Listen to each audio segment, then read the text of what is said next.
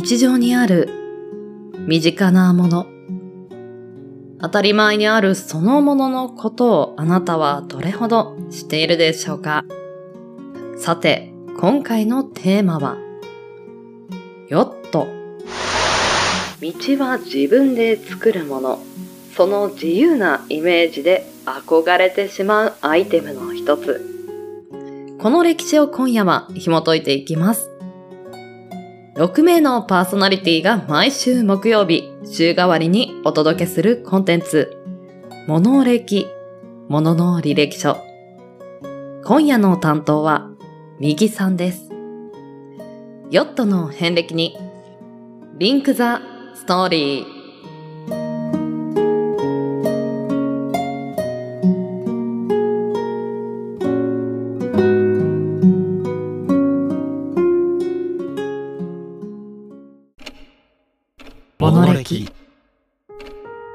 日常に溢れている身近なもの。それらの知られざる成り立ちや人の思いとストーリー悠久の時を立ち回り、あなたに届ける。それが、ものの履歴書こんばんは、右です。週の折り返しも終わり、週末に向けて少しずつ動き出す木曜日の夜。いかがお過ごしでしょうか？コロナの影響で始まった風潮の一つがリモートワーク。そんな中で登場したのは、都会から離島や田舎に移って過ごすようになったビジネスマンたちです。自然に囲まれたニューライフを過ごす人たちの中には、夏の到来にワクワクしている人もいることでしょう。そこで、今宵は、海のレジャーというイメージが強いヨットの歴史を紐解いていこうと思います。また新しい扉を開き、そこにはどんなエピソードがあるのか。少々お付き合いください。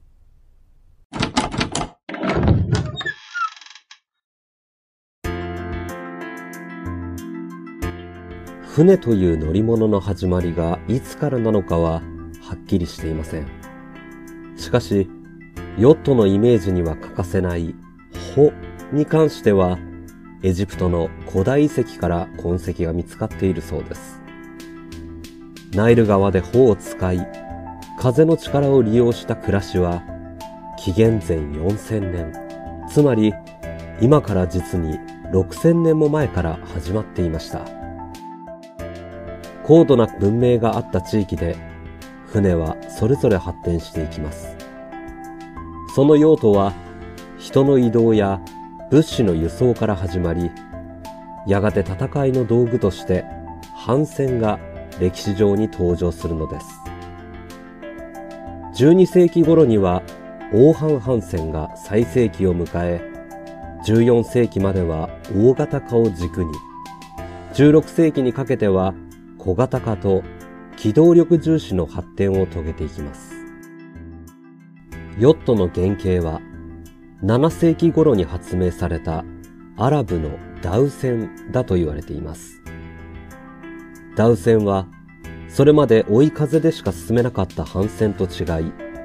向かい風の中でも進めるという大発明でした。ダウ船の技術はその後ヨーロッパに伝わりますが、ヨットの語源が歴史上初めて登場するのは14世紀のオランダだったと言われています。当時のオランダといえば、ヨーロッパの海の覇権を握るまさにイケイケの時代です。ニシン漁を中心とした漁業で財を成し、それに伴い造船技術の研究と進歩は目を見張るものがありました。オランダの作る帆船は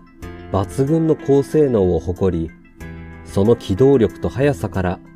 海賊の追跡や捕獲、海洋の偵察など幅広く活躍していたとされています。それから300年ほど経ち、船という乗り物の概念は大きく変化します。それまでの船は漁船や軍艦、輸送船など基本的には役割を持った乗り物という位置づけでした。ところが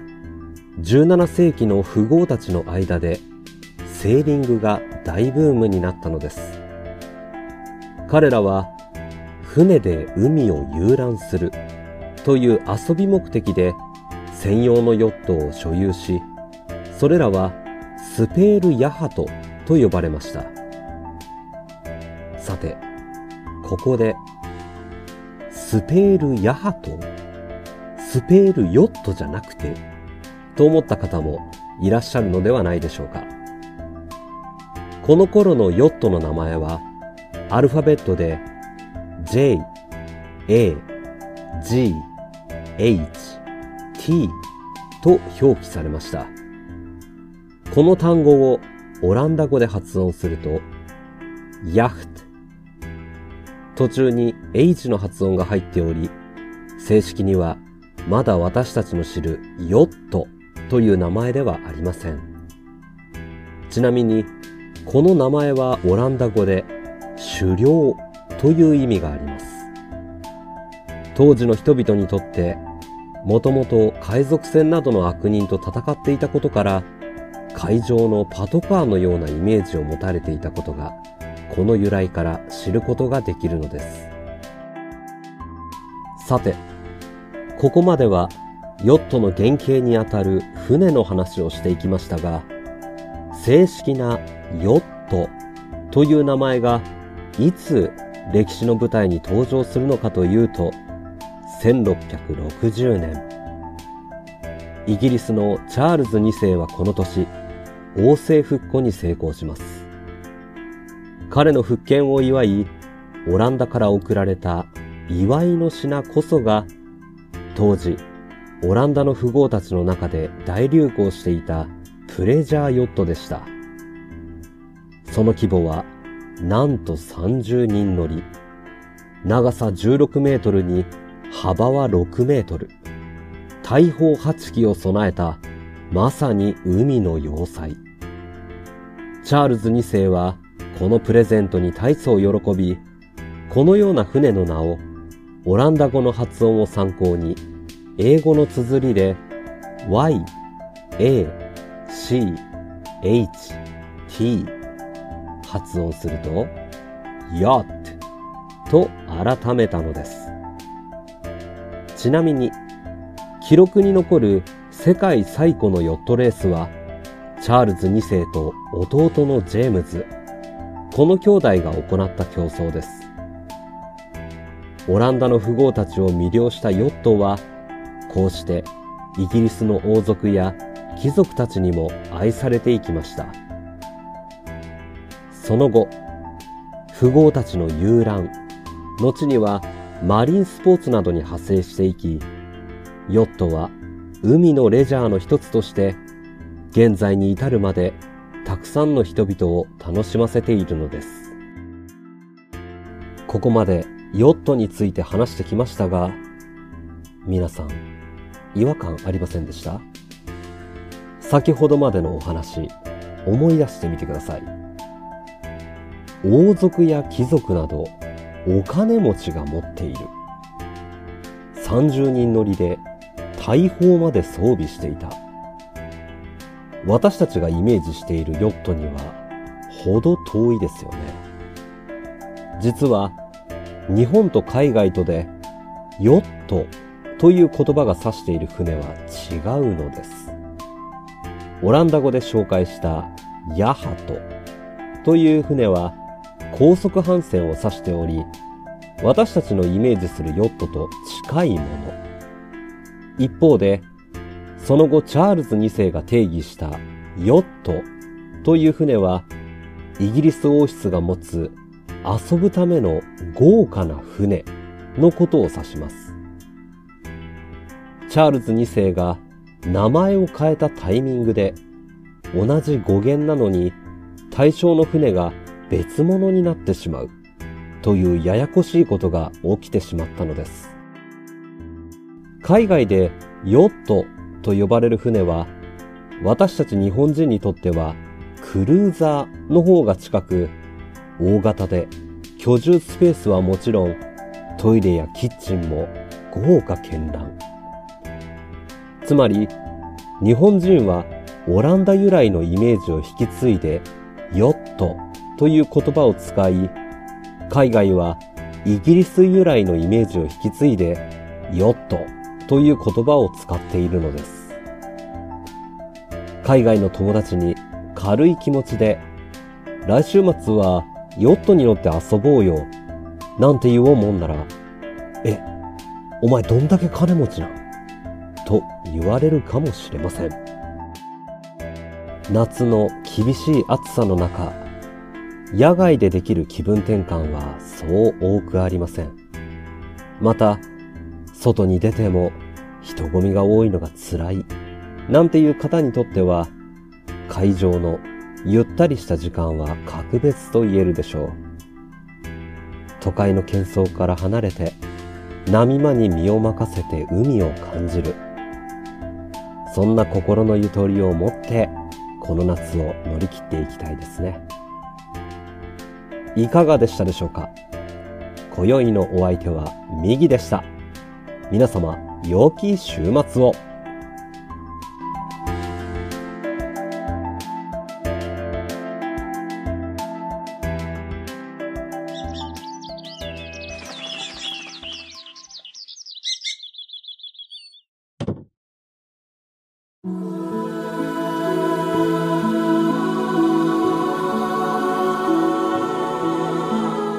今週は右さんからヨットについてのお話でした。ヨットと一口に言っても国や住んでいる地域によってイメージ像がまるで違う言葉だったんですね。日本はオランダ由来のヤハトの意味でヨットという言葉を使って目的のない自由を感じる乗り物というね、少し遊び心を含んだヨットの意識があるというところでしたけれども、まあこういったね、縛り、いろんな縛りがあるご時世で、海での自由を感じれる、もちろん危険も伴うスポーツなんですけれども、一緒に一度ぐらいはヨットで波間や風を感じて自由にね、頬を張って楽しむ時間っていうのも体験してみたいなと思うところでした。右さん、お疲れ様でした。そして来週、8月に入ります。来月は月間のテーマがあります。月間テーマが夏の夜。そして8月の第1週目、8月4日にお届けするアイテムは花火。お相手は私、さこたんです。番組の感想もしくはお便りは Twitter アットマーク SAKO アンダーバー PODCAST サコポッドキャストアカウント名はモノレキチャンネルにてお待ちしております。ツイッターの投稿もハッシュタグモノレキにてつぶやいていただけると嬉しいです。ではまた来週、この時間にポッドキャストでお会いしましょう。